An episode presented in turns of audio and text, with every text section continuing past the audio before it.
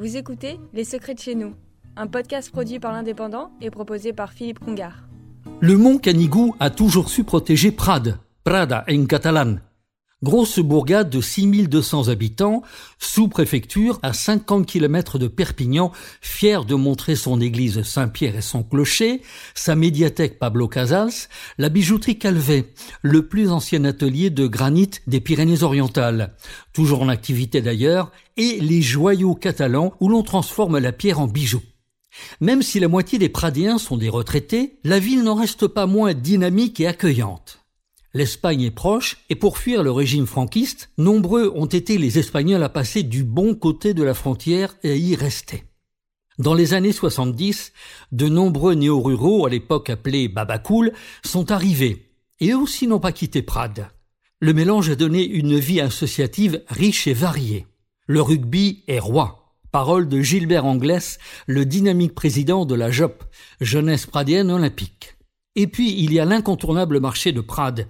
Chaque mardi, il est l'un des plus réputés du département. Beaucoup de producteurs descendus de leurs montagnes s'y donnent rendez-vous.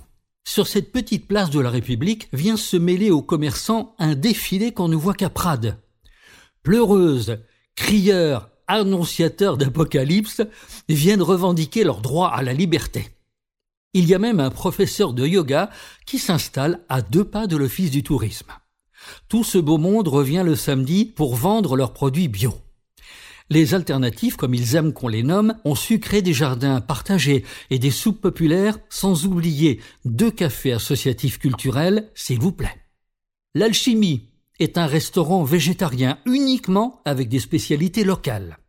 Au menu, une soupe de potimarron, des rillettes sarrasin noisettes, galettes de maïs, salade verte et cookies au choco pour la ridicule somme de 7 euros. Quant à l'atelier de l'entonnoir, il baigne plus dans la culture et la solidarité avec de nombreux spectacles. Le jour du marché, le mardi, il sert un repas pour lui aussi 7 euros. Le meilleur pour la fin, le festival de musique Pablo Casals, reconnu dans le monde entier. J'allais presque oublier Jeannot, surnom donné à monsieur le maire de Prades, Jean Castex, qui revient parfois dans ce si joli et paisible conflant catalan. Vous avez écouté Les Secrets de chez nous, un podcast produit par l'Indépendant et proposé par Philippe Congar.